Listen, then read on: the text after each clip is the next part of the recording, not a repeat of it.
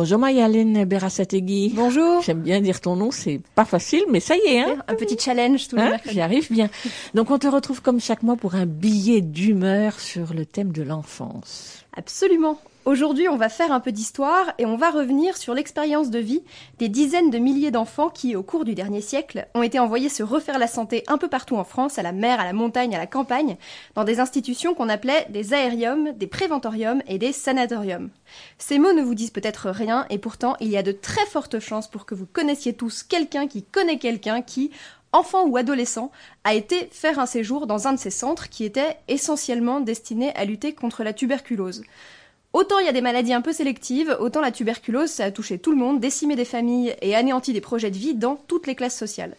À la fin de la Première Guerre mondiale, on sortait de plusieurs années de discours militaristes, et après les tranchées, il fallait reconstruire en s'unissant autour de quelque chose. La tuberculose, c'était le nouvel ennemi, et toute la société devait se mobiliser pour renforcer l'armement antituberculeux. C'est un vrai truc. La maladie a alors commencé à avoir une place un peu similaire à celle qu'a le Téléthon aujourd'hui. On a fait la quête, on a vendu des timbres antituberculeux, les enfants étaient hyper mobilisés, les collectivités publiques aussi, les fondations privées aussi. Partout, ça a transformé des vieux châteaux, construit des immeubles ultra modernes. Le but, c'était de prendre les malades et de les sortir des villes pour limiter la contagion. Je vous montre un petit extrait de la campagne du timbre antituberculeux 1945, histoire de vous donner une petite idée de l'ambiance. Tous ces enfants qui peuplent les écoles des grandes villes, regardez-les bien, écoutez-les aussi, écoutez ces toux inquiétants. Regardez ces visages amaigris. La tuberculose est partout. Mais pour guérir nos enfants, il faudra des lits dans les beaux pays où l'on retrouve la joie de vivre à l'air pur. Il faudra des sanatoriats, il faudra des laboratoires de recherche, il faudra de l'argent. Refuser un timbre antituberculeux, c'est condamner un enfant.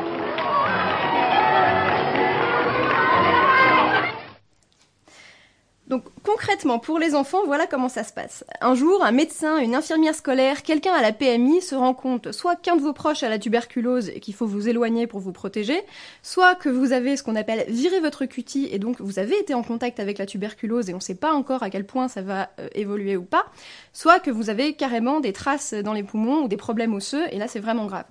Donc en fonction de la gravité, on vous envoie en aérium, en préventorium ou, le plus grave, en sanatorium. Là-bas, vous passez d'abord un petit bout de temps tout seul dans un endroit qu'on appelle le lazaret, histoire qu'on soit sûr que vous ne contaminerez personne avec soit la tuberculose, soit une autre maladie. Puis, on vous fait rejoindre les enfants qui sont déjà sur place. Plus vous êtes dans un lieu réservé aux malades, donc par exemple un sana, plus les traitements vont avoir un rôle important dans votre vie.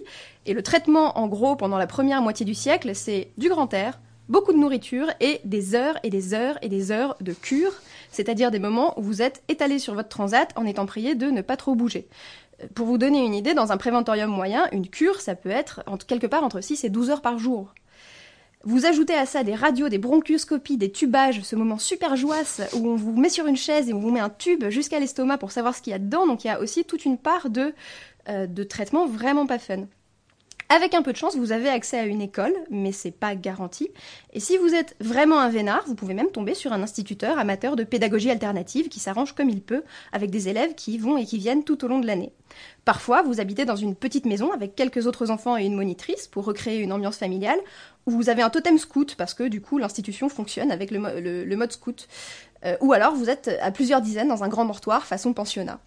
En théorie, vous pouvez voir vos parents tous les mois, mais comme vous êtes potentiellement à l'autre bout de la France, encore faut-il que les parents aient les moyens de venir à l'autre bout de la France tous les mois, donc c'est en théorie.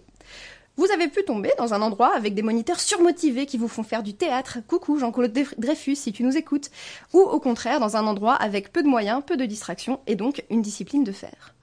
Je ne vais pas m'étaler ici sur les types de maltraitance qui ont pu être exercés, mais disons simplement que des moniteurs très jeunes sans formation encadrant des enfants trop nombreux sont très imaginatifs. Et non, ce n'est pas juste parce que c'est les années 30, les années 40, les années 50, les années 60. Il se trouvait déjà bien du monde à l'époque pour dire que c'était pas normal. En sortant de là, avec un peu de chance, vous vous êtes fait les meilleurs, les meilleurs amis de votre vie, mais il est aussi tout à fait possible que vous ayez sombré dans la dépression. Et personne n'arrive trop à comprendre parce qu'après tout, quand vous rentrez chez vous, vous êtes censé avoir vécu entre 6 mois et un an de vie de château. Alors, bien sûr, l'expérience n'est pas la même tout au long du siècle. Au début, les parents se battent pour envoyer leurs enfants dans ces structures. La tuberculose est une maladie extrêmement dangereuse dont on ne guérit pas. Il y a des listes d'attente pour envoyer les enfants là-bas. Pendant la guerre, c'est pas seulement des enfants malades qui sont accueillis là-bas. Ça sert de lieu de refuge à des exilés espagnols, à des exilés belges. Et beaucoup de ces institutions ont servi à cacher des enfants de juifs et des enfants de résistants. Comme elles étaient en lien avec tout un réseau d'assistantes sociales, d'hôpitaux, d'enseignants, elles ont pu plus facilement que d'autres réseaux, avoir accès à des faux papiers, faire passer la ligne de démarcation à des enfants dans des groupes d'enfants et surtout les cacher dans des endroits où la contagion ne donnerait pas envie aux gens de venir les chercher. Après la guerre, l'environnement est très différent. C'est pas seulement le BCG qu'on a sous la main, c'est les antibiotiques.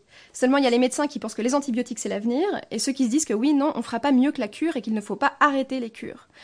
Ces médecins-là se déchirent, alors ce qu'ils font, c'est qu'ils comparent. Plusieurs milliers d'enfants participent à des essais thérapeutiques au cours desquels ni eux ni leurs parents n'ont vraiment leur mot à dire. Et grâce à ces essais, on prouve ce qu'on sait aujourd'hui, les antibiotiques, c'est pas automatique, mais pour la tuberculose, quand on a la bonne combinaison, ça augmente sacrément les chances de guérison. Petit à petit, les enfants sont, soignés à domicile en quelques semaines pour les cas les plus légers.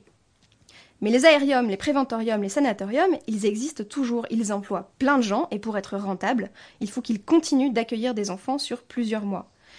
Ces lieux sont donc de plus en plus fréquentés par des enfants des classes populaires, des enfants dont les autorités sanitaires se disent qu'ils ont tout à gagner à être éloignés de leurs parents. Les derniers aériums, préventoriums et sanatoriums ferment leurs portes au cours des années 70 et sont généralement transformés pour répondre à d'autres pathologies. Si aujourd'hui vous avez un château qui accueille des enfants obèses perdus dans la campagne, à tous les coups, c'était un aérium, un prévent ou un sana. Aujourd'hui, les anciens pensionnaires de ces lieux-là sont généralement des gentils retraités. Ils ont rarement un souvenir bof moyen de leur séjour là-bas. C'est soit un des meilleurs moments de leur vie, soit un traumatisme majeur. Il y a quelques bofs moyens, mais pas tant que ça.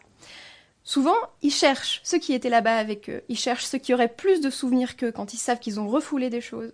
On les trouve un peu partout sur Internet, notamment sur les pages d'histoire locale.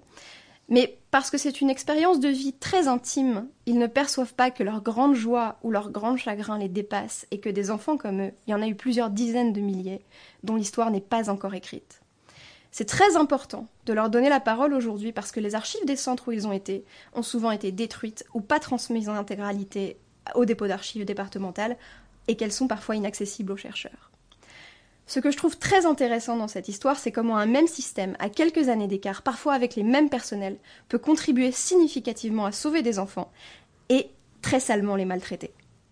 C'est aussi le décalage entre l'expérience vécue et la représentation de la société dans laquelle elle a lieu. Ce décalage entre des lieux qui peuvent être des lieux de maltraitance et une société qui pense que c'est la vie de château parce qu'il y a un château. Je parlerai de la question du sauvetage des enfants minute-mois dans un colloque très chouette qui aura lieu à la fin du mois aux Archives nationales. Ça s'appelle Enfants et adolescents sans famille dans les guerres du XXe siècle. C'est ouvert à tout le monde et laissez-moi vous dire que trois jours de colloque sur des enfants et des adolescents dans une institution de ce niveau, ça n'arrive pas tous les quatre matins, c'est le signe que ça bouge dans le bon sens du côté des historiens. Bref, c'est génial. C'est avec Manon Pignot C'est absolument avec Manon Pignot qui est trop bien. D'ici là, n'hésitez pas à demander à Tante Jeannette si elle connaît quelqu'un qui connaît quelqu'un. Cette histoire est probablement plus proche de vous que vous ne le pensez. Et si Tante Jeannette ou ses amis veulent me raconter leur histoire, ce sera avec grand plaisir. Mon Twitter c'est Maya Bera et il y a la page Facebook de l'éléphant. Eh ben bravo Maya